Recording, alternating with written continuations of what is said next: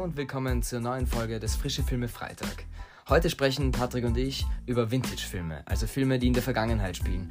Und wenn man sich die letzten Jahre anschaut, Stranger Things, Nice Guys, American Hustle, Babylon, es spielen gerade sehr viele Filme in der Vergangenheit. Warum ist das so und weshalb fühlen wir die Notwendigkeit, in die Zeit zurückzureisen? Besonders sprechen wir über die Filme Once Upon a Time in Hollywood und Licorice Pizza. Ich bin der Sebastian und willkommen zum Frische Filme Freitag.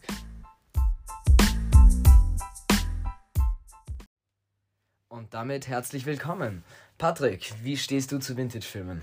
Ja, also ehrlich gesagt, ähm, du hast ein bisschen zu mir mit diesem Thema gekommen. Das wird ja heute quasi deine Folge. Ja, ich bin großer ähm, Fan. Ja, ähm, ich, wie, wie du zuerst gesagt hast, Vintage-Filme bzw. Retro-Filme, damals habe ich nicht ganz geschnallt, was du damit meinst, to be honest. Ähm, du hast mir zwei, äh, quasi zwei Filme als Hausübung aufgegeben, über die wir dann noch sprechen werden, nämlich Once Upon a Time in Hollywood und Licorice Pizza. Und ähm, als ich dann Licorice Pizza ge gesehen habe, ich habe dann verstanden, was du meinst. ähm, kurz äh, für, für die Zuschauer, äh, Zuhörer, ähm, was wir unter Vintage-Filme meinen, beziehungsweise was das genau ist.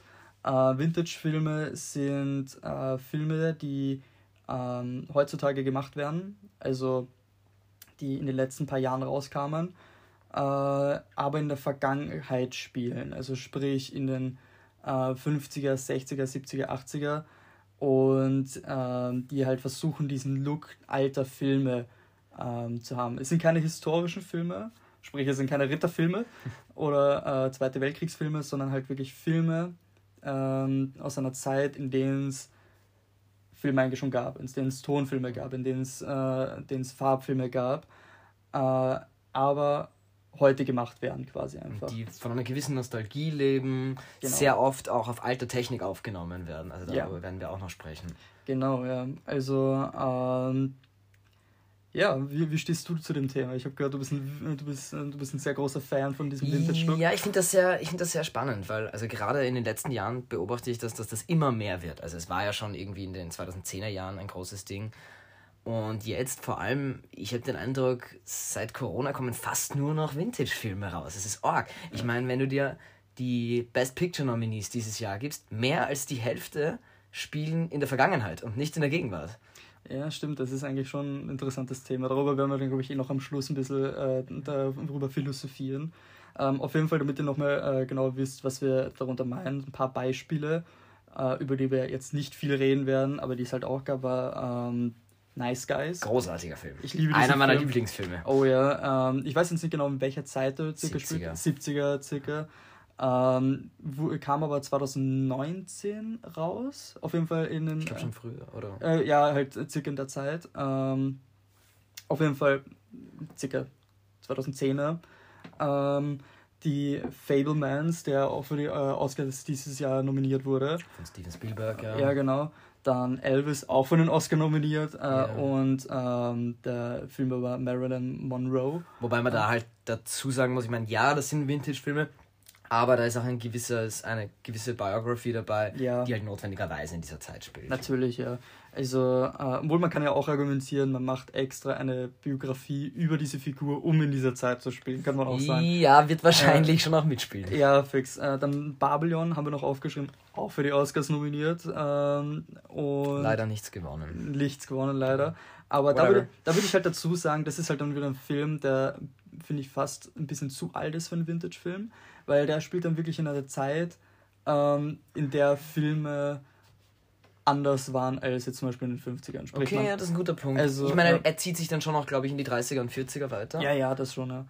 Aber ja. Das sind die 60er am Ende, glaube ich, sogar 50er dann. Ja, das Ende spielt Schluss, auf jeden Fall. Aber du hast recht, er ist doch an der absolut unteren Grenze für einen Vintage-Film. Ja. Ähm, die, äh, eine Serie, die auch sehr bekannt ist, äh, zum Beispiel Stranger Things, die in den 80er spielt, ähm, und äh, auch vor kurzem erst die vierte Staffel, glaube ich, bekommen ja. hat. Ähm, und äh, ja, auf jeden Fall die beiden Filme, über die wir primär reden werden, sind Once Upon a Time in Hollywood und Licorice Pizza. Und ich finde vor allem, was Vintage-Filme angeht, ähm, muss man ein bisschen so unterscheiden. das ist etwas, worüber wir äh, dann in den beiden Filmen auch reden werden, ähm, spielt dieser Film in der Vergangenheit, einfach um in der Vergangenheit zu spielen, sprich um dieses Setting zu haben, um diese Nostalgie aufzufangen, dieses, hey, äh, äh das damals, äh, schaut euch das an, das schaut doch irgendwie cool aus, es schaut irgendwie niedlich aus. Ähm, oder spielt es in der Fang Vergangenheit, weil es halt in der Vergangenheit spielen muss. Oh, weil es heutzutage nicht möglich ist, ähm, so eine Geschichte zu erzählen. Ähm, was, man, was wir genau damit meinen, darüber reden wir dann, wenn es soweit kommt, ähm, weil das wir am besten mit den Beispielen erklären können. Äh, ja, auf jeden Fall Once Upon a Time in Hollywood. Wie fandest du diesen Film? Ja, es ist der letzte Tarantino-Film, so, so far. Und ich fand ihn wirklich großartig. Er war, er hatte ein Budget von ungefähr 90 Millionen, ein bisschen mehr, hat aber fast also 400 Millionen eingespielt, also war sehr erfolgreich, damit wesentlich erfolgreich und größer, auch von der Produktion her als Licorice Pizza, muss man auch mal dazu sagen, wenn man die beiden Filme so vergleicht. Und Regie geführt hat eben Quentin Tarantino. Das ist dahingehend lustig, weil der Regisseur auf der anderen Seite bei Licorice Pizza Paul Thomas Anderson ist. Und diese beiden Charaktere in Hollywood betteln sich so ein bisschen. Ich finde das ganz cool. Echt? Ich habe mir, ja, ja, ich habe mir in der Vorbereitung auf den Podcast ein Interview mit Tarantino angeschaut und er hat irgendwie sich selber mit, also Marlon Brando und ähm, Paul Thomas Anderson mit Montgomery Cliff beschrieben, also, verglichen, verglichen ja, genau, ja. ja. Und diese, diese Rivalität, die sich aber beide groß machen und so, also das ist, ist ganz witzig und ist, ihre Filme sind ja auch irgendwie Antworten aufeinander. Inglourious Bastards war, soweit ich weiß, eine Antwort auf There Will Be Blood, der größte Film von Paul Thomas Anderson. Ähm, und ich glaube, Licorice Pizza war eine Antwort auf Once Upon a Time in Hollywood. Kann sein. Ich meine, es, es, es hat schon so einen ähnlichen Vibe. Ich meine, ich finde, uh, Once Upon a Time in Hollywood, das sagt schon der Titel, ist halt es klingt wie ein Märchen. Es ist auch ein Märchen. Es ist ein Märchen, äh, der in der Zeit von, äh, vom New Hollywood spielt. Ähm, kurz quasi, worum es geht. Äh, es geht um einen äh, Schauspieler in den frühen 70er Jahren, Ende 60er Jahren. Ende 60er. Jahren. ja, ähm, in Hollywood, gespielt von, von ähm, Leonardo DiCaprio. Äh, wir lieben ihn. Wir lieben ihn. Und ähm, der versucht halt quasi im neuen Hollywood halt seinen Platz zu finden. Gleich äh, parallel dazu äh, äh, ähm, geht es um die Geschichte seines Stunt-Doubles, gespielt von Brad Pitt. Auch den lieben wir. Und ähm, parallel dazu geht es auch um äh, eine Figur gespielt von Margot Robbie. Ähm, ich glaube, das ist eigentlich einer der wenigen Figur oder Hauptfiguren, die tatsächlich ähm, real ist. Genau, sie basiert nämlich auf Sharon Tate. Mhm.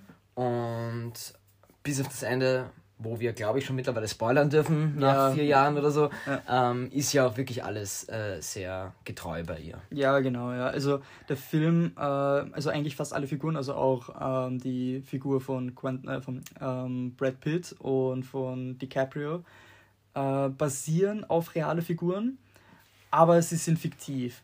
Und das ist eigentlich ähnlich wie in Babylon gewesen, wo es ja auch Figuren gab, die, ähm, die fiktiv sind, aber auf realen äh, ja, Beispielen genau. äh, basieren. Duke Ellington. Ja, genau, ja. Äh, und ähm, dass man diese Geschichte eben erzählt. Und ich finde, das ist halt immer auch recht witzig, was man auch an, an Glorious Bastards sieht, äh, dass man eine eigentlich historische Geschichte erzählt, die aber dann am Ende umgeschrieben wird. Also in Glorious mm, Bastards endet ja. ja damit, dass dann äh, äh, Hitler äh, umgebracht wird, 1944 circa. Ähm, und äh, ich will das Ende nicht ganz so sehr spoilern von Once Upon a Time in Hollywood. Sagen wir einfach, es ändert anders als die es Geschichte. Es ändert anders, ja. Es, ist, es, es zeigt auch ein bisschen diese ganze Hippie-Ära mit äh, Charlie Manson, hieß er? Äh, Charles Manson, ja. Charles Manson, ähm, also der, der Sektenanführer. Ja, ein, ein, ein Serienmörder. Ein Serienmörder in Wirklichkeit. Und ähm, ja, also es gibt auch viele Anspielungen, das äh, finde ich halt wirklich witzige, an äh, alte Filme aus dieser Zeit, mhm. in äh, dieser Zeit, in der der Film eben spielt. Zum Beispiel in The Great Escape. Ich finde, das ist eine ja. der witzigsten Filmszenen überhaupt, dass man ähm, äh, DiCaprio in einer Szene von The Great Escape sieht. Also mhm. äh, quasi es geht darum, dass er ein Vorsprechen hatte für den Film The Great Escape ja. und äh, dass dann Steve McQueen seine Rolle bekommen hat. Es ist so lustig auch, wie sie mit Steve McQueen so spielen. Ja. Auf dieser einen Feier ja, es, ist, es lebt sehr viel von der Gesellschaft damals. Und, und, und ja, also die, die, die Handlung, es sind wirklich diese drei Charaktere, die alle eigentlich ihren verschiedenen Handlungsstrang haben und ihren Platz in Hollywood suchen, so wie du gesagt hast, Patrick. Genau. Da ist aber zu unterscheiden zwischen Leonardo DiCaprio, der ein Schauspieler ist, der auch ein bisschen Erfolg hat, aber eher auf niedriger Ebene im Fernsehen. Mhm. Er hat eine Serie, die abgesetzt wird und dann spielt er nur noch die Bösewichte. Also es läuft jetzt nicht so gut in seiner Karriere. Uh, sein Stunt-Double, Cliff Booth, gespielt von Brad Pitt, dem eigentlich schon alles wurscht ist. Das ist der traditionellste Tarantino-Charakter. und Sharon Tate, die eigentlich alles hat und doch irgendwie nichts. Es ist, es ist so ein Margot Robbie bringt diesen Charakter, finde ich, sehr schön auf den Punkt. Und ja. ich war eigentlich nicht so ein großer Margot Robbie-Fan bis zu dem Film, weil da habe ich sie wirklich großartig gefunden.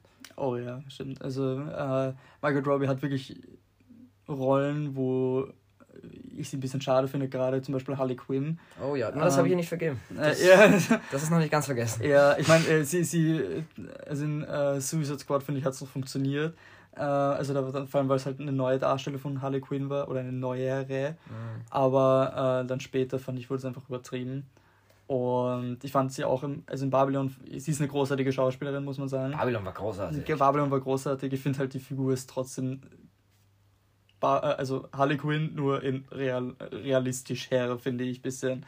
Also dieses äh, Crazy Party Girl äh, in Wirklichkeit. Und das finde ich witzig, dass sie in Once Upon a Time in Hollywood eigentlich anders ist. Ja. Also, ja, das, was man auch noch dazu äh, zu, über den Film sagen muss, beziehungsweise Tarantino. Ähm, Tarantino ist ja bekannt für diesen Vintage-Look eben. Diese warmen Kamerabilder ähm, und dieses bisschen nostalgische. Und er gehört auch äh, zu den wenigen Leuten, die analog drehen. Ja. Also ähm, die meisten Filme sind digital gedreht. Was ich aus einer Produktionssicht überhaupt nicht mehr nachvollziehen kann. Also ich weiß, es ist natürlich eine ganz... Dass man analog, äh, dass man analog Ja, ich, weiß, ich weiß, natürlich, Tarantino hat ein ganz anderes Budget, aber ich kann das überhaupt nicht nachvollziehen. Es ist sehr kostspielig. Also ich meine, gut, ich bin halt auch wesentlich später geboren, 2000. Ich habe das nie gekannt, muss man ja. dazu sagen. Ich bin nicht damit aufgewachsen.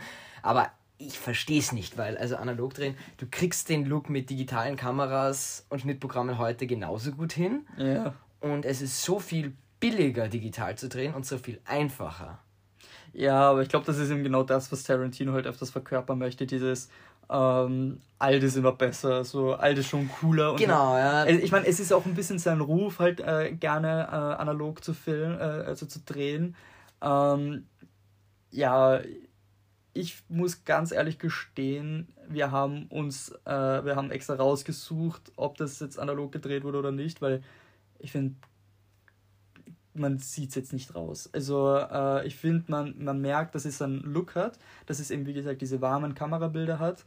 Ähm, ich meine, ihr müsst in Wirklichkeit einfach nur nachschauen äh, von einem Fotobild, äh, also von, von, von einfach diesen Vintage-Filter äh, quasi auf eurem Handy äh, nachschauen. Ähm, dann habt ihr eine ähnliche Einstellung in Wirklichkeit. Ähm, so circa schauen diese Filme aus oder äh, wollen eben ausschauen. Für die, für die Aussage würde dich jetzt Tarantino verprügeln, nur, nur dass du es weißt. Äh, ich bin voll deiner Meinung, oder? ja, äh, wie gesagt, das ist halt ein bisschen auch, glaube ich, einfach dieser Künstlergeist von Tarantino, dass er halt eben sagt, okay, er will Vintage haben und ja. er will das wirklich analog haben und ja, ich meine, die Filme schauen ja schön aus. Also, äh, wie gesagt, man, man merkt jetzt, äh, es ist jetzt nicht so, dass er da aufnimmt und dann habt ihr irgendwie, weiß nicht, ein, äh, eine, eine Kamera aus 1940 oder so. So, so ist nicht. Und ich ähm, mag das schon sehr gern bei Tarantino, dieses Weg vom nur CGI, was du heute sehr oh oft oh, ja. in Hollywood hast. Und dieses wirklich drehen und wirklich da sein und wirklich draußen sein, das finde ich schon cool. Ja, das hat auch was. Also das merkst du auch. Das, das, ja. stimmt. Das macht das ja auch.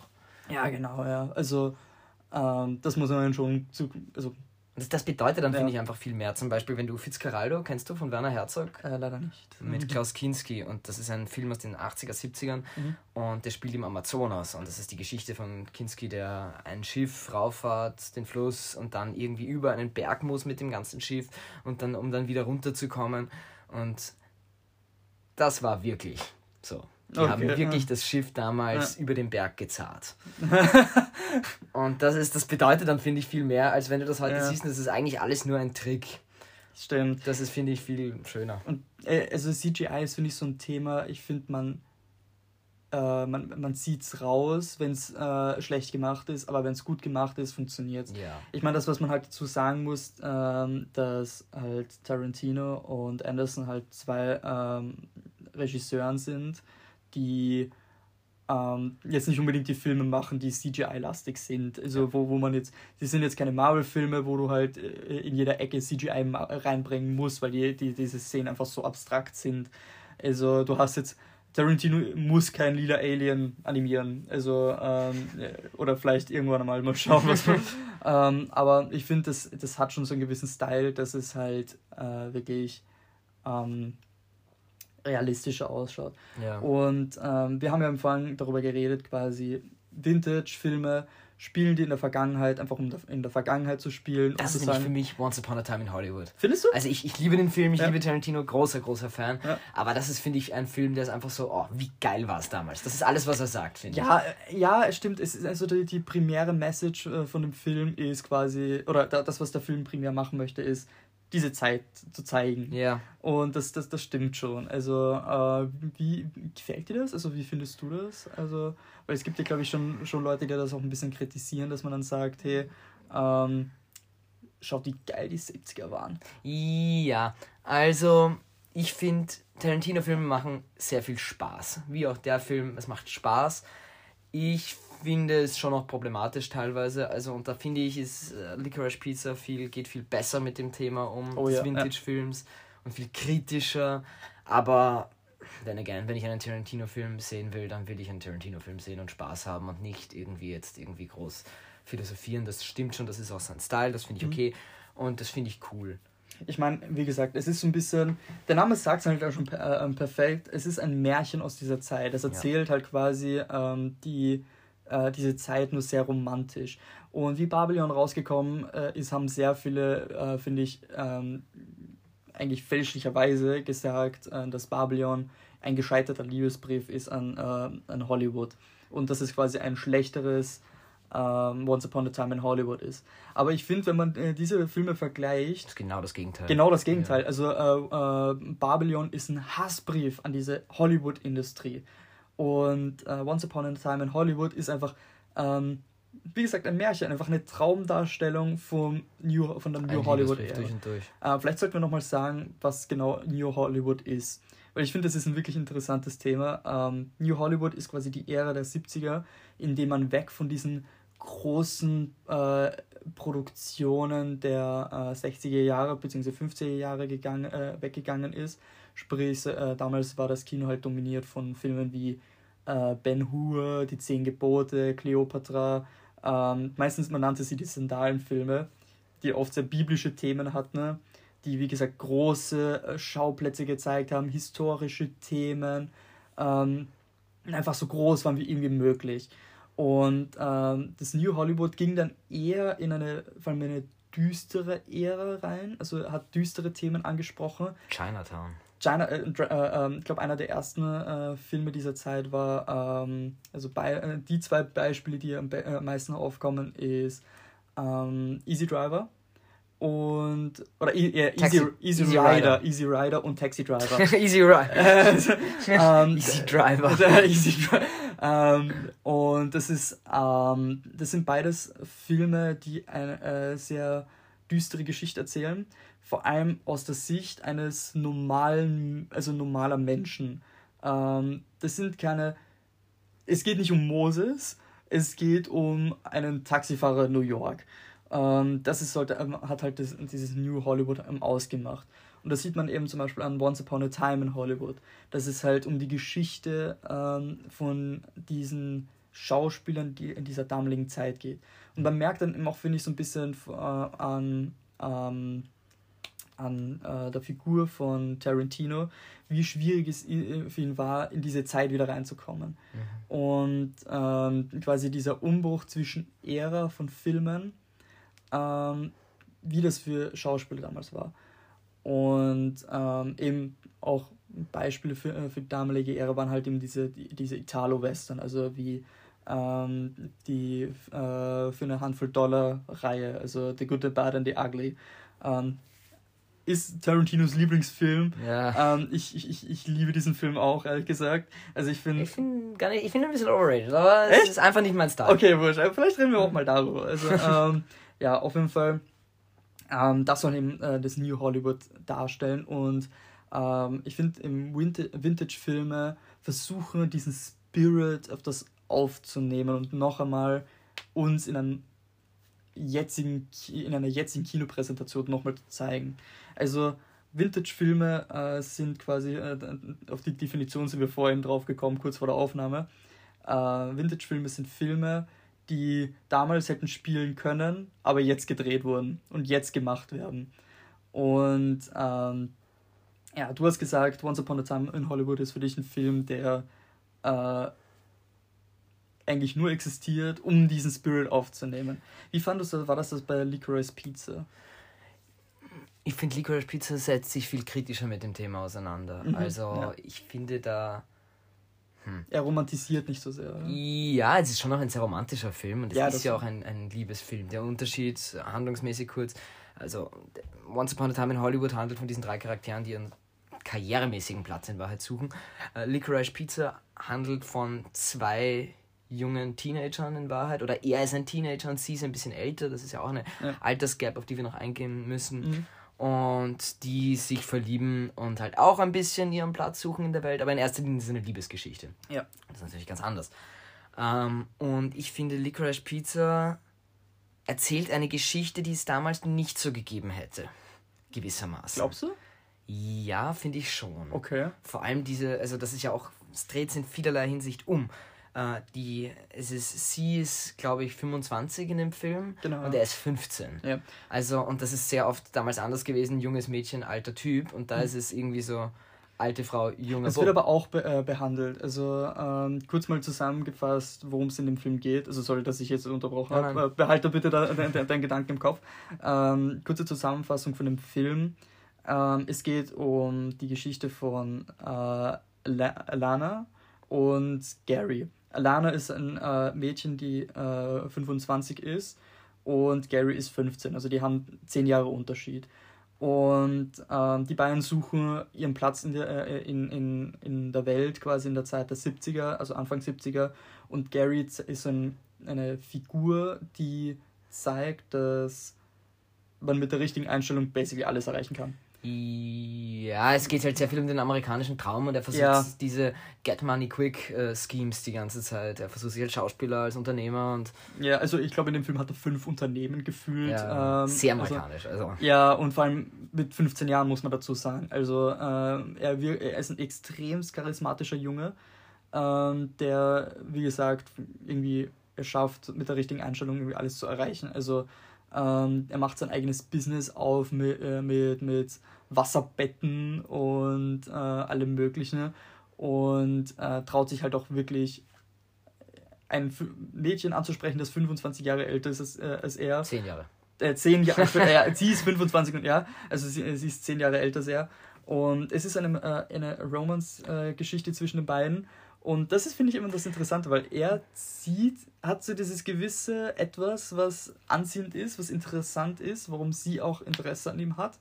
Aber gleichzeitig schreckt sie halt auch zurück, weil er ähm, äh, halt äh, jünger ist. Und ich finde, das schöne Thema dieses Films ist, es ist ein Coming-of-Age-Film irgendwie so. Es ist dieses junge Erwachsenwerden. Und obwohl dieser extremer Altersunterschied ist, sind sie beide irgendwie in derselben Situation. Sie ist, sie ist eigentlich super gescheit und möchte jetzt erwachsen werden und steckt aber noch, es ist schwierig irgendwie erwachsen zu werden, wenn du in diesen alten Habits drinnen sitzt. Sie wohnt noch zu Hause bei ihrer sehr konservativen Familie, die sie sich nicht entfalten lassen. Ja.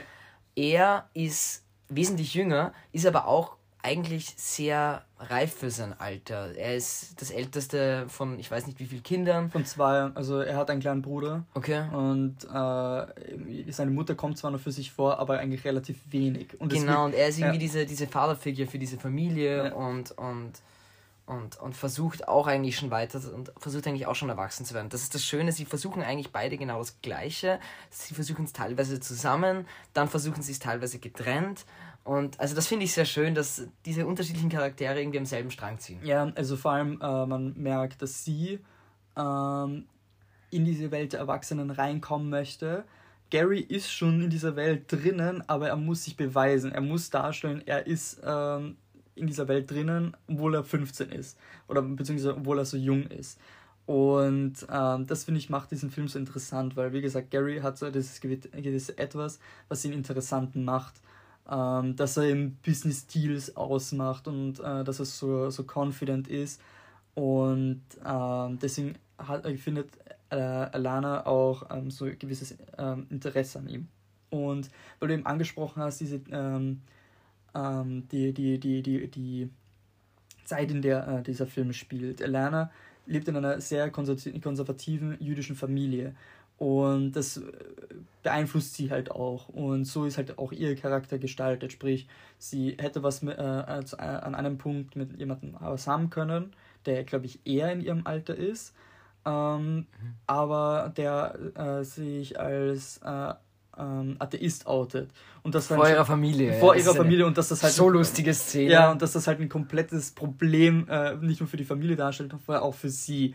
Und ähm, sie äh, hat zum Beispiel auch was beinahe mit einem Typen, der definitiv älter ist als, äh, als sie. Mhm. Also der ein äh, ja, Schauspieler ist. Ja. Ähm, und Jack Holden. Jack Holden, ich, ja. Und äh, achtet auf diese Szene, weil in dieser Szene kommt auch Tom Waits vor, der Musiker. Ja, ah, ja. okay, ist mir nicht aufgefallen. Ja, ich habe es danach in den Credits erst gesehen okay. und äh, ich, ich, fand, ich fand das so witzig. Das ist ja auch, ich finde diese, diese, diese kleine Liebesgeschichte, also es gibt eben diese kleine Liebesgeschichte zwischen ihr und diesem wesentlich, wesentlich älteren Jack Holden. Mhm. Ist, finde ich, auch so eine richtig schöne Kritik an Vintage-Filmen. Ja. Und das ist eben, es geht kritisch damit um, weil äh, Jack Holden ist gespielt von Sean Penn, by the way, zweimal bester, ähm, bester Oscar-Gewinner, also bester Hauptdarsteller. Mhm. Und, und es ist, er verkörpert diesen alten weißen Mann der damaligen Zeit.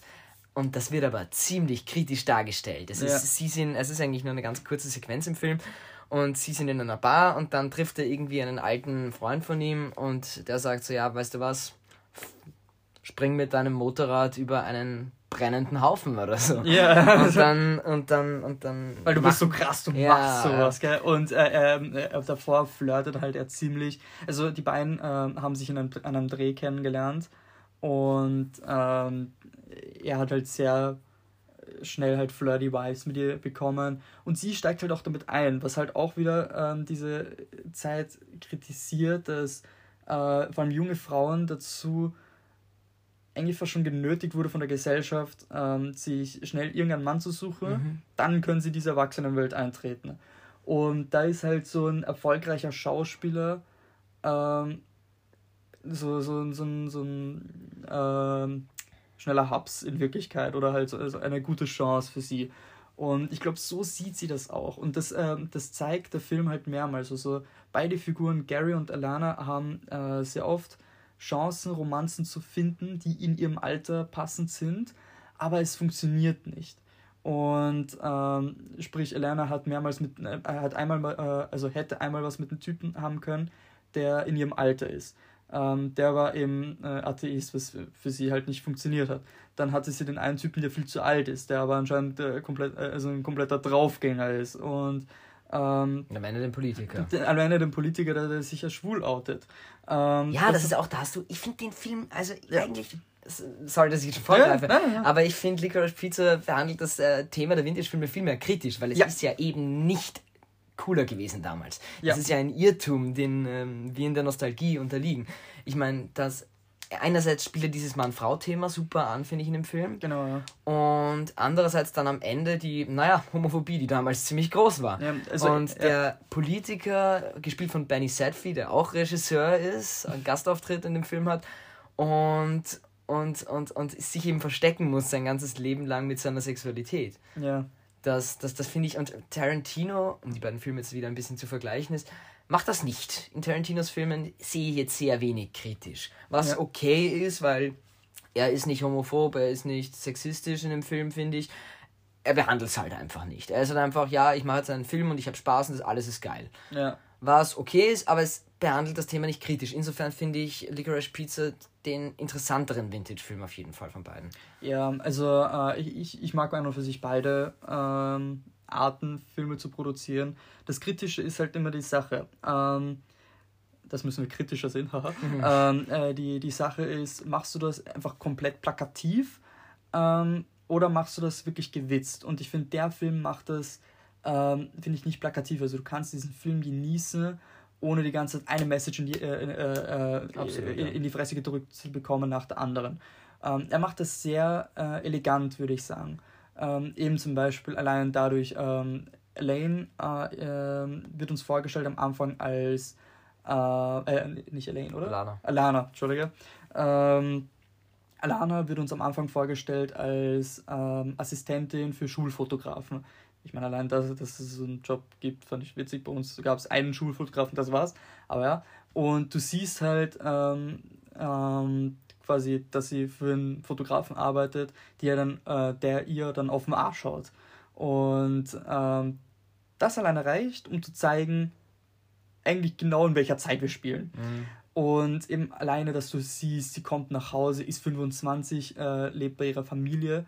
Ähm, und die Eltern fragen sie, äh, hey, es ist schon elf, warum bist du schon äh, erst jetzt nach Hause? Äh, äh warum kommst 25. Du Und sie ist 25. Also, ich mein, ähm, das haben meine Eltern, glaube ich, gemacht, als ich 14 das oder 15 mir mit 16 war. schon nicht mehr gefallen lassen. Ja, also, ähm, ja, gut, wir sind beide auch Männer, also ist das halt auch wieder ein Unterschied.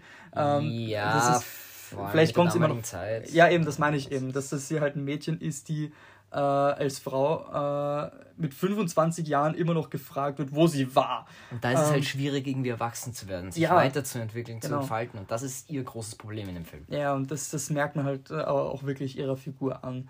Ähm, das, was ich auch wirklich cool finde, ist vom Cast her, dass zwei äh, Personen, äh, also dass die Figuren, ähm, das sollte man bitte nicht falsch verstehen, normal ausschauen. Also du hast jetzt nicht äh, weil das, was ich äh, öfters an Hollywood kritisiere, ist, dass man ähm, Teenager oder junge Leute castet und die schauen dann aus wie Models. Du hast einen 15-jährigen Jungen, der ausschaut wie ein 25 Jahre altes Model. Und das ist dann nicht der Fall. Das ist nicht ja, der Fall. Das, das finde ich cool. Das die schauen normal aus. Und ja. äh, ich finde, die Darstellerin von Elaine ist durchaus attraktiv, so weißt Aber sie schaut normal aus und ähm, ist jetzt, wie gesagt, äh, ich mag Margot, Margot Robbie, aber äh, Margot Robbie, finde ich, würde die in diese Rolle nicht reinpassen, weil die zu attraktiv ausschaut. Ähm, und äh, zum Beispiel Riverdale, äh, die, die Serie äh, ist ja mittlerweile auch ein Meme dafür, dass die halt alles Teenager sind, aber ausschauen wie äh, die attraktivsten Menschen, die du jetzt gesehen also, hast. Das hat mich als Kind so genervt. Ich habe immer diese ganzen Nickelodeon-Serien ja, gesehen ja. und ich war zwölf und die Charaktere waren zwölf, die Charaktere waren nicht zwölf, die Charaktere waren so Ende 20 und ich war so, nein. ja, also das, äh, ja. Und finde, es ist halt dann teilweise dann auch ein bisschen problematisch, dass man sich dann, äh, wenn man in diesem Alter ist, sich die ein bisschen als Vorbild nimmt. Ich meine, ähm, zum Beispiel Aikali, ich weiß nicht mehr, wie alt die waren äh, in, in dieser Serie. Ähm, das wird ja absichtlich dann öfters nicht genannt, damit das nicht äh, ja, komisch wirkt. Ähm, auf jeden Fall gehen die halt alle noch zur Highschool. Und man merkt halt, die sind zu attraktiv und viel zu alt für dieses Alter. Und wenn man das halt dann als junge Person sieht, kann das halt, ja, äh, macht man sich jemanden als Vorbild, die man nicht als, also wo es keinen Sinn macht, die, äh, diese Person als Vorbild zu sehen. Und Licorice Pizza, ähm, die beiden Hauptfiguren vor allem, also Alana und Gary, schauen für Alter normal aus. Also ich bin mir ziemlich sicher, Gary, ich weiß jetzt nicht, wie alt der Schauspieler ist. Ähm, er ist jetzt 20. Das heißt, also er äh, war, ich weiß nicht, wann ist der Film rausgekommen, 21. vor ein, zwei Jahren, also war er 18 so. wahrscheinlich. Okay, ja, aber du spielst trotzdem 15-Jährigen. Ja, okay. ähm, ich meine, der Film spielt auch über eine längere Zeit, also ähm, er wird ja auch älter in dem Film. Ähm, und sprich, ja, wenn du jemanden 15, äh, einen 15-Jährigen castet, muss er dann am Ende des Films 18 sein. Ähm, ja. Und den Cast finde ich auch sehr interessant bei den beiden Filmen, mhm. weil, und das muss man halt schon dazu sagen, wenn man die beiden Filme vergleicht, der eine Film hat zwei relativ noch unbekannte Schauspieler in den Hauptrollen. Ja, klar, wirklich große Nebenrollen. Champagne, Benny Sedfy, Bradley Cooper. Ja. Der war so lustig. Aber die Hauptdarsteller sind zwei junge, unbekannte Schauspieler. Und naja, Once Upon a Time in Hollywood hat Margot Robbie, Leonardo DiCaprio, Brad Pitt, die wahrscheinlich drei größten Schauspieler unserer Zeit, würde ich mal so sagen. Und das ist natürlich schwierig zu vergleichen. Und es ist nämlich lustig, weil man hat das immer, früher war das andersrum. Paul Thomas Anderson hatte die Riesenschauspieler. Jacqueline Phoenix, äh, wie heißt der? Daniel Day-Lewis. Mhm. Einer der besten Schauspieler aller Zeiten wahrscheinlich. Und Tarantino hat viel aus wenig gemacht. Und dieses Mal hat sich irgendwie umgedreht. Ich glaube, das war irgendwie so Paul Thomas Andersons Versuch, es jetzt Tarantino zu zeigen.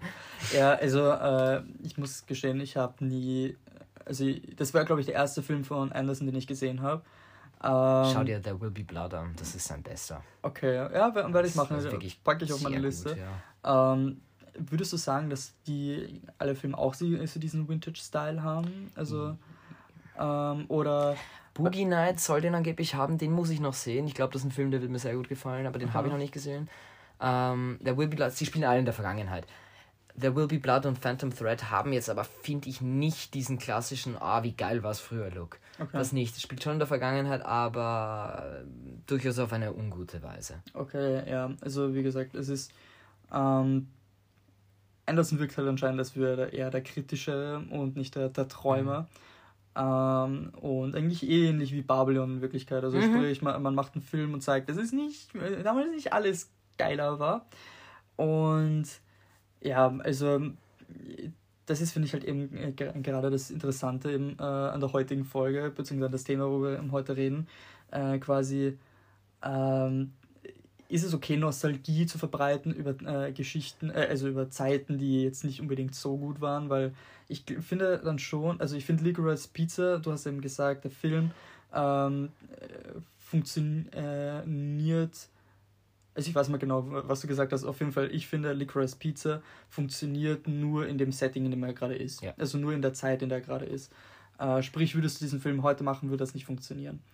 Und ähm, deswegen ist halt das Setting von dem Film nicht einfach nur äh, aus, aus Geilheit daran, diesen Vintage-Style zu machen, sondern es macht halt komplett Sinn, weil, wie gesagt, du hast einen 15-jährigen Jungen, der ein Business aufmacht, also mehr als ein Business aufmacht ähm, du hast Kinder, die Auto fahren und was weiß ich alles machen. Ja. Das war damals in der Zeit äh, möglich, wo alles noch komplett anarchistisch war quasi. Ähm, und also wo es okay war, wenn du mit 15 äh, ohne Benzin über eine rote Ampel donnerst, aber äh, wenn du ein homosexueller Politiker warst, hattest du Stress. Ähm, also ja, wie gesagt, es ist, ähm, finde ich, ja, die, die, die Zeit wird halt romantisiert. Ja. Das ist, und das ist halt auch eben, eben etwas, was man auch in der Gesellschaft gerade sehr oft sieht. Also zum Beispiel, es werden mittlerweile wieder mehr Schallplatten als CDs verkauft. Soweit sind wir Stimmt, wieder ja. in dieser, in dieser Retro-Bewegung. Wir tragen die Lederjacken von unseren Großeltern eigentlich. also das ist äh, total irgendwie zurück in die Vergangenheit. Und es, es, es war eben nicht besser. Das ist, ja. ich, bin, ich bin ein Riesenfan äh, der Rock'n'Roll-Kultur. Ich höre richtig viel Led Zeppelin, The Who und so. Und das ist auch alles mega cool. Aber du musst dir geben, warum war das so cool? Weil die eigentlich den extremen Konservativismus damals äh, bekämpft haben. Es war eine wahnsinnig ja. prüde, unlustige Kultur früher, glaube ich. Und dann gab es diese Rocker und, und diese die das Punks, bekämpft haben. Genau. Ja, Aber das war das war ein Kampf und das war, glaube ich, nicht cool. Also ja, nicht so cool, wie es heute wird. Ich glaube, das war auch ein ziemlich blutiger Kampf. Also, ähm, also das, das konservative Amerika in den 60er Jahren, glaube ich, war dann schon, ja, wenn du da Gras geraucht hast, dann, glaube ich, warst du lebenslang im, äh, im Häfen, gell? Ah. Ähm, ja, also, das, das stimmt schon. Man merkt dann schon diesen Vintage-Look, der immer wieder kommt. Also, ich merke es zum Beispiel an äh, Barbershops. Also, dass mhm. halt Friseure wieder versuchen, so diesen äh, classy Barber-Look zu bekommen ähm, und äh, wie du schon gesagt hast, Schallplatten werden immer äh, beliebter. Was ja auch schön ist. Es, wie gesagt, es gibt ja auch schöne Sachen an dieser Zeit und ich finde es eben witzig, dass man mit Nostalgie spielt, ähm, die wir eigentlich jetzt nicht kennen. Also vielleicht kennen wir diesen ja. Look von unseren Eltern bzw. unseren Großeltern vielleicht, aber prinzipiell ist das, finde ich, alles ein Thema, das uns ja nicht wirklich was angeht. Wobei, wobei das mich immer aufregt. Also ich war zum Beispiel 2017 beim Rolling Stones Konzert, Riesenfan. Und dann hat mich irgendein alter Typ angesprochen, so quasi, was, was, was, was machst du hier? Das ist, du, du warst damals nicht dabei. Und ich war so, ja, fick dich, ich kann auch Beethoven hören, ohne damals dabei gewesen zu sein. Ja, ein gutes Argument. Also wie gesagt, es ist... Ähm, ich finde auch die Herangehensweise, also ich finde es gut, dass man die Zeit auch kritisch eben, ähm, darstellt, also dass du eben zeigst, dass eben Politiker sich verstecken mussten, die homosexuell waren, oder generell, dass sich Homosexuelle verstecken äh, mussten, äh, dass äh, Frauen es schwieriger hatten, in die Welt der Erwachsenen einzutauchen, weil äh, sie so von der Gesellschaft unterdrückt wurden. Ähm, und ich finde, man kann es auch kritischer sehen, dass so ein Junge, wie äh, der, äh, der 15 Jahre alt ist, quasi nicht seine Kindheit ausleben kann, sondern dass der direkt ins Business reingeht. Also, das ist ja eigentlich auch nicht unbedingt was Natürliches. Ich meine, ich finde es cool, dass er das macht. Ähm, da, dass er quasi wirklich die Confidence hat, mit Leuten äh, über Telefondeals auszuhandeln. Ich tue mir schwer, über Telefon eine Pizza zu bestellen, mhm. äh, also äh, per Anruf. Ähm, und dass, dass das halt eben dargestellt wird. Aber äh, es sollte ja auch nicht unbedingt sein. Also der, der, der Junge sollte. Ja, mit, ja. Äh, also mit 15 sollte er an und für sich noch mit äh, ja, andere Interessen haben als die, die er in dem Film hat. Ja. Und äh, ja, ich finde, man kann durchaus diese Filme genießen, ähm, ohne das Gefühl zu haben, äh, ohne sich schlecht zu fühlen, dass man halt gewisse Sachen aus der Vergangenheit feiert. Ja. Also, äh, wie gesagt, die Vintage-Kultur ist, äh, finde ich jetzt nicht unbedingt äh, sowas, was man komplett verwerfen muss. Ich finde halt zum Beispiel, ich renne auch mit einer Peaky Blinders Kappe rum. Mhm. Ähm, ist halt auch ein Thema, was. Und ich Schallplatten. Ja, und für Schallplatten, ja. Ähm, und wir tragen beide Lederjacken. Ja, wir sind ziemlich cool. ja, wir sind cool, ja. ähm, oder glauben wir zumindest. also, ja, wie gesagt, also ähm, das, was mir halt auch auffällt, ist immer äh, wieder, wenn ähm, der, der 80s-Style immer wieder aufkommt, auch in äh, Filmen, die in unserer Zeit spielt, äh, aber halt immer Hints an die 80s halt, äh, oder jetzt äh, vor allem an die, die, 90, äh, die 90s. Ähm, hat quasi eine Serie, die da Top Gun zum Beispiel. Top Gun sowieso, also gut, Top Gun ist halt vor allem ein Sequel, ähm, mhm. aber das ja, war, ja, ja, ja, stimmt aber trotzdem, ja. Ähm, die Serie, die mir als erstes in den Kopf geschossen ist, war Co äh, ist Cobra Kai. Ja. Ähm, quasi, die Serie spielt ähm, in der Jetztzeit, also äh, in quasi unserer heutigen Zeit. Ähm, und ist ein Sequel zu dem äh, alten 80er Klassiker äh, Karate Kid.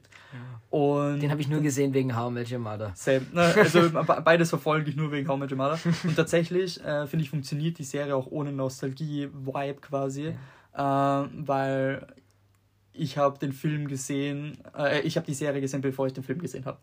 Und ähm, da hast du halt auch wieder hin. Zum Beispiel allein der Soundtrack ist komplett 80er-Style. Mhm. Du hast Szenen, wo ähm, quasi Bands wie Guns N' Roses halt extremst promoted werden oder, äh, oder ähm, äh, Rolling Stones etc. Sprich, du hast zum Beispiel äh, eine Szene, äh, also die Hauptfigur, Johnny Lawrence, ist jemand, der komplett in seiner Zeit hängen geblieben ist und sich komplett schwer tut äh, mit modernen Sachen, zum Beispiel mit Handys und was weiß ich allem. Ähm, und das ist halt auch so ein Running Gag, ähm, wo man halt auch äh, immer quasi so andeutet mit, hey, erinnert sich noch daran, zum Beispiel ähm, äh, hatte eben ein Karateschüler, der äh, dessen Handy läutet und das ist halt irgendein Dubstep äh, und er ist so, was ist das für ein Geräusch? Und äh, sagt dann zu ihm so, ja, Alter, lösch den Scheiß und äh, äh, lad dir so ganzen Roses runter, gell, ist ja cooler. Und dann macht er das, also macht der Junge das, der irgendwie, äh, glaube ich, auf jeden Fall unter 18 ist ähm, und sagt, kommt dann in der nächsten Stunde rein, ey, ich habe mich da reingehört, das ist voll cool, ich liebe das.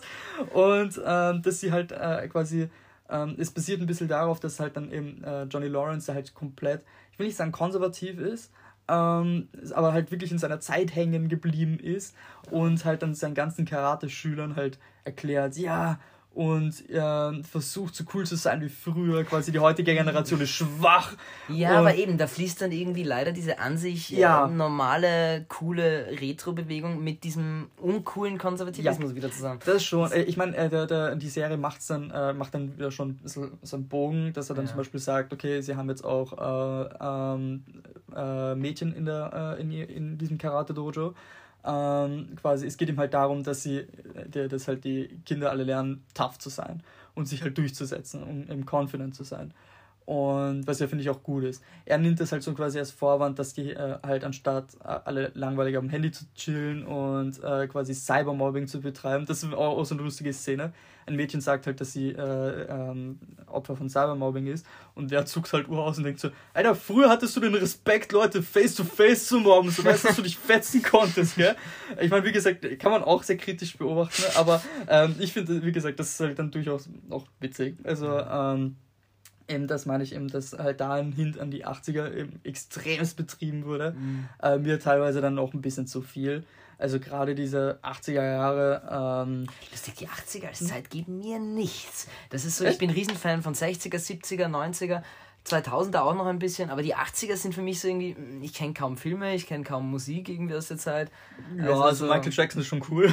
ja, ich weiß nicht, war, war, war nie so mein Vibe. Ich bin dann irgendwie so, irgendwie Ende der 70er mit dem Aufwand von der Zeppelin steige ich aus und dann wieder mit 90er, Oasis, Blur. Okay, ja, na, also wie gesagt, 80er ist halt das, was ich von halt zum Beispiel meinen Eltern halt eher mitbekommen ja. habe, weil das deren das Zeit ja war. Auch der, der, der, der Sinn von diesen ganzen Vintage-Filmen ist ja nicht nur eben wir in unserem Alter, sondern halt nehme ich an, auch es wird auch ein großer Markt sein, äh, die unsere Elterngeneration wiederzuholen ja. mit der Nostalgie. Ich glaube, das ist schon noch ein großer Grund, warum es Vintage-Filme gibt. Ja. Eben die 60er und 70er und dass man halt irgendwie sich zurückversetzt fühlt als ältere Generation in seine Jugend und sich das deswegen anschaut. Das funktioniert.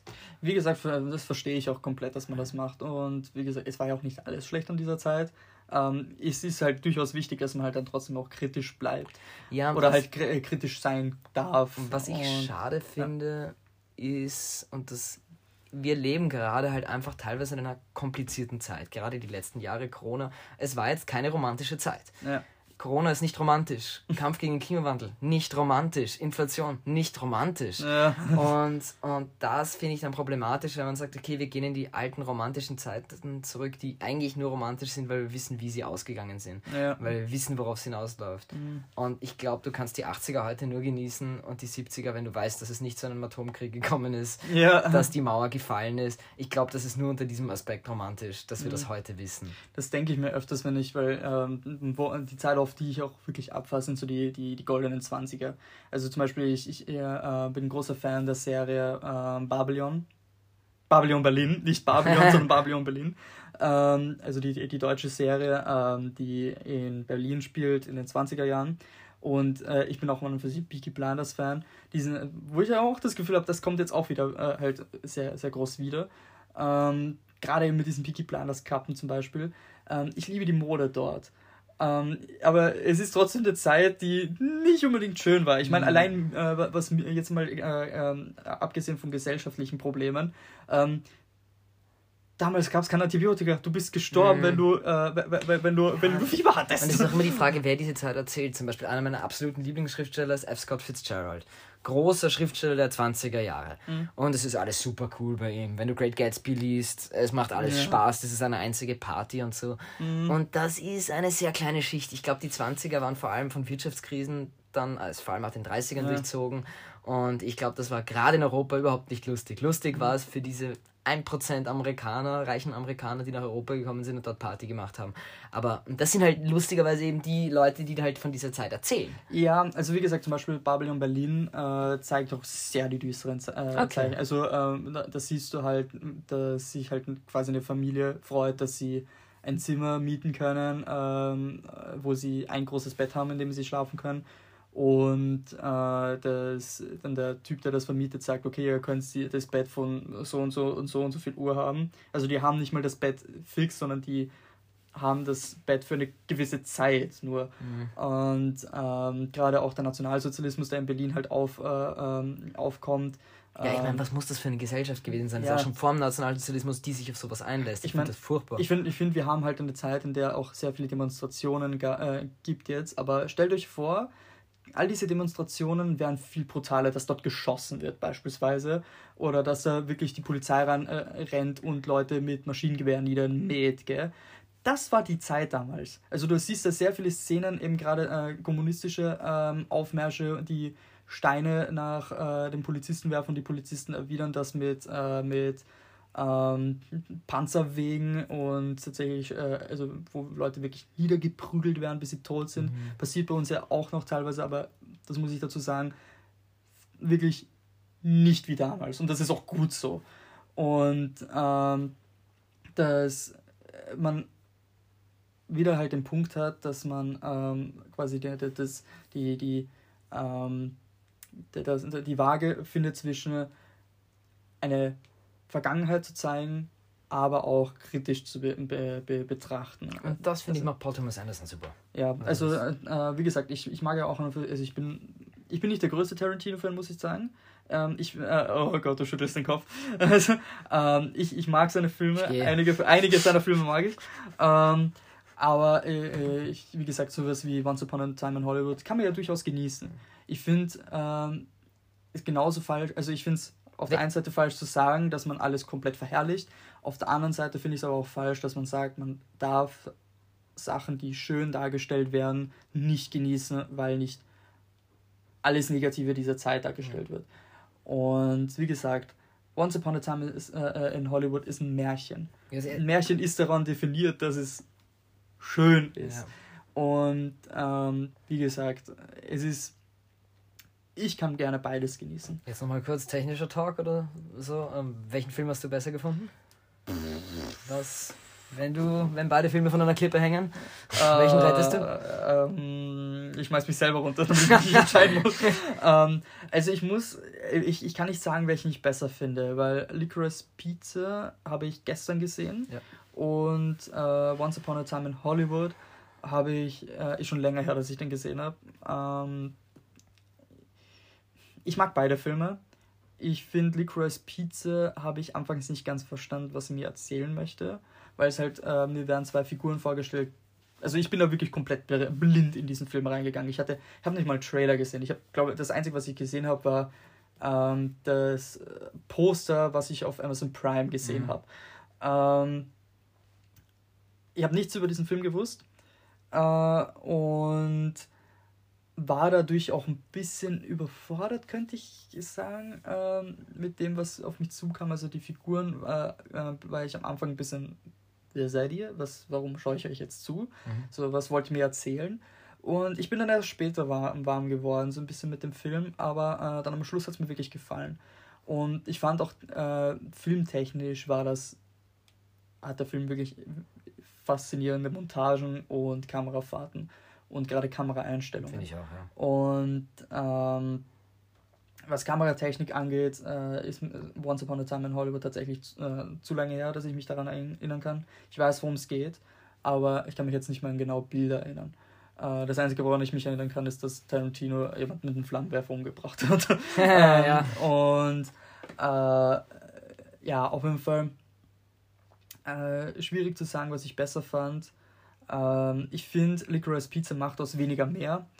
Und Once Upon a Time in Hollywood nimmt schon etwas, was sehr groß ist, nämlich die, äh, also hat ein größeres Thema, was er halt behandelt und auch gut behandelt, prinz prinzipiell.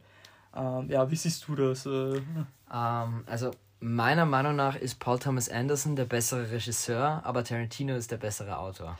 Ja, das ist cool. Und das ja. finde ich, also sie sind beide gut in beiden, ja. absolute Master. Aber ähm, Paul Thomas Anderson macht ja auch die Kamera selber. Ich finde die Kamera und die Montagen und die Einrichtung der Szenen macht Paul Thomas Anderson viel besser als Tarantino und Robert Richardson. Ja. Und Tarantino schreibt dafür, also die ist eine Szene bei der, bei der Farm, bei der Manson Family. Ja. Hast du die noch im Kopf? Ja. Wie Tarantino äh, Margaret Qualley zu dieser Farm begleitet mhm. und dann baut sich das so riesig auf und er möchte jetzt diesen alten Typen sehen, den sie dort verstecken und wo ganz offensichtlich irgendwas faul ist. Ja, ja. Und dann ist nichts faul. Ja. das ist so gut geschrieben und so spannend. Ja. Und dann kommt Brad Pitt zurück und es ist trotzdem etwas. Ja. Und das, das finde ich wirklich cool, das, wie das aufgebaut ist und, und, und wie diese Szenen funktionieren. Und Tarantino wurde ja oft für das Drehbuch von Once Upon a Time in Hollywood kritisiert. Echt? Dass es langweilig ist. Viele Leute haben den Film langweilig gefunden. Und das lässt sich dramaturgisch schon erklären, zum, also, weil der Film hat keinen sogenannten Insiding Incident. Äh, klassische Drehbücher sind aufgebaut, dass du einen Insiding Incident hast. Das ist, bedeutet, also in, zum Beispiel in Licorice Pizza, das ist der Teil, wo die Handlung losgeht. In Licorice Pizza beispielsweise wäre das der Teil, wo äh, Boy Meets Girl. Da beginnt die Handlung. Ja. Das passiert in Once Upon a Time in Hollywood es ist, nicht. es ist sehr anders aufgebaut, aber das ist, finde ich, so ein Ding von Quentin Tarantino, dass du diese Ja. Arcs hast. Ja, es ist aber auch ein neuer Versuch und ich finde in vielerlei Hinsicht ist Once Upon a Time in Hollywood Tarantinos bestes Drehbuch, Mhm. weil er hat zum ersten Mal einen Charakter in Leonardo DiCaprio, der unsicher ist, Ja. der, der eine, eine Depression, eine, eine Midlife-Crisis hat. Das finde ich so viel interessanter als alle bisherigen Charaktere, die in Wahrheit nur Tough Guys sind. Ja, das stimmt. Und das nämlich auch die gute- Frauen und alle, alle Leute sind Tarantino. Ein tougher Gangster. Und Ja. das ist das erste Mal nicht so. Und das finde ich, das finde ich wirklich cool an dem Film. Ich finde es auch wirklich interessant, eben wie der Film aufgebaut ist, eben, dass das so Story-Arcs hat. Also Mhm. es sind, man könnte sagen, es sind Kurzgeschichten, die aneinander hängen. Das war Ja, in voll. Wirklichkeit mit ähm, ähm, einer Pulp Fiction ja auch so. Ja. Da haben die, finde ich, die Geschichten noch viel weniger miteinander zu tun gehabt. Da halt noch eher. Du hast halt quasi dann, ähm, äh, das sind Ja, Pulp Figuren. Fiction ist kranker und schneller. Und Ja, also da hast du halt, äh, also bei ähm, äh, Once Upon a Time in Hollywood, hast du halt äh, Figuren, die sie alle kennen, ähm, oder mehr oder weniger kennen, die alle eine Connection an für sich haben. Und dann hast du halt zum Beispiel quasi ein, ich sag mal, Abenteuer oder halt eine Kurzgeschichte ähm, aus der Sicht von äh, Tarantino, wo er eben ja, nicht von Tarantino, von, von DiCaprio. Ich weiß nicht, warum ich die jetzt die ganze Zeit vertausche. Von DiCaprio, wo er quasi, äh, wo seine äh, Probleme beleuchtet werden. Dann hast du eben von, ähm, von Brad Pitt, wie der quasi so seinen Tag hat. Dann hast du Margaret Robbie. Und ähm, die kommen dann halt alle immer wieder zusammen und ja, ich finde ich find das interessant, dass Ich, man das find- ich finde aber den, also den Schreibstil von Tarantino viel vielschichtiger. Der kann mit viel, also grundsätzlich ja, schon. auch die, die, die, die, diese Charaktere. Und dann gibt es ja auch diesen Witz mit äh, Brad Pitt, dass, also diese Geschichte, wo er seine Frau umgebracht hat, angeblich. Ja, ne. Und es ist einfach nur, sie sitzen beide auf dem Boot und sie schimpft. Sie, sie, sie, sie beschimpft ihn nur und macht sich nur über ihn lustig. Und er sitzt mit der, mit der Harpune da und es passiert nichts. Es ist einfach nur diese Wellen, die gegens Boot schlagen und sie werden immer mehr, die Wellen, und sie schimpft immer mehr. Und da kommt der Schnitt. Das ist so lustig geschrieben, finde Ja, ich. Das ja. ist, Tarantino kann, finde ich, besser, also diese Szenen schreiben und Mhm. diese, wie das funktioniert.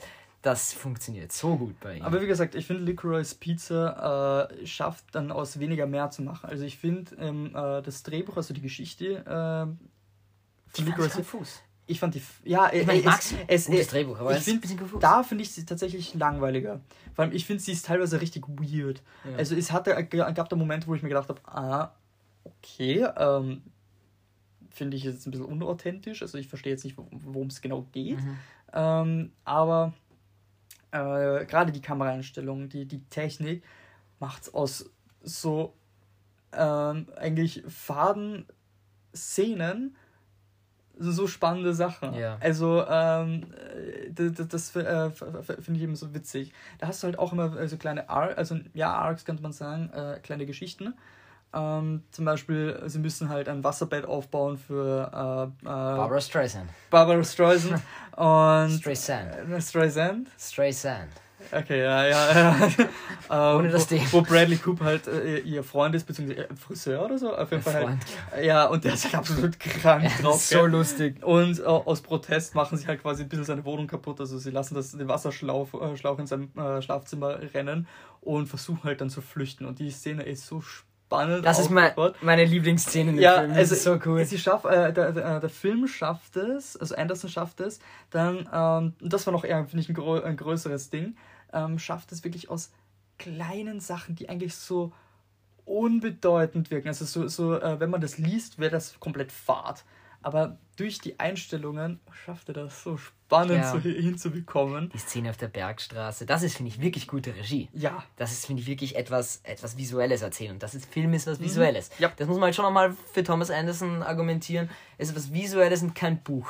ja. Und Tarantino, ich Genau. meine, er hat ja auch ein Buch geschrieben namens Once Upon a Time in Hollywood. Mhm. Äh, Ist mehr der Autor. Stimmt also da- das kann man eigentlich so zusammenfassen. Tarantino, äh, also Once Upon a Time in Hollywood, könnte als Buch funktionieren. Ähm, Licorice Pizza würde ich sagen nicht.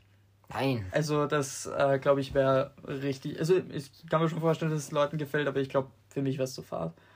Aber ja, hast du noch irgendwas dazu zu sagen oder kommen wir dann langsam zu einem Ende? Ich kann noch drei Stunden über Tarantino reden, aber ich weiß nicht, ob das irgendjemand will. Ja, ich, ja, ich glaube, das ist, ja, also ich würde es gerne, also ich würde es wollen, ich würde gerne noch weiterreden, aber ich glaube, die äh, Zuhörer wollen dann schon langsam ein Ende haben. Dann drehen wir mal die Aufnahme ab und reden dann allein weiter über Tarantino. Ja, genau.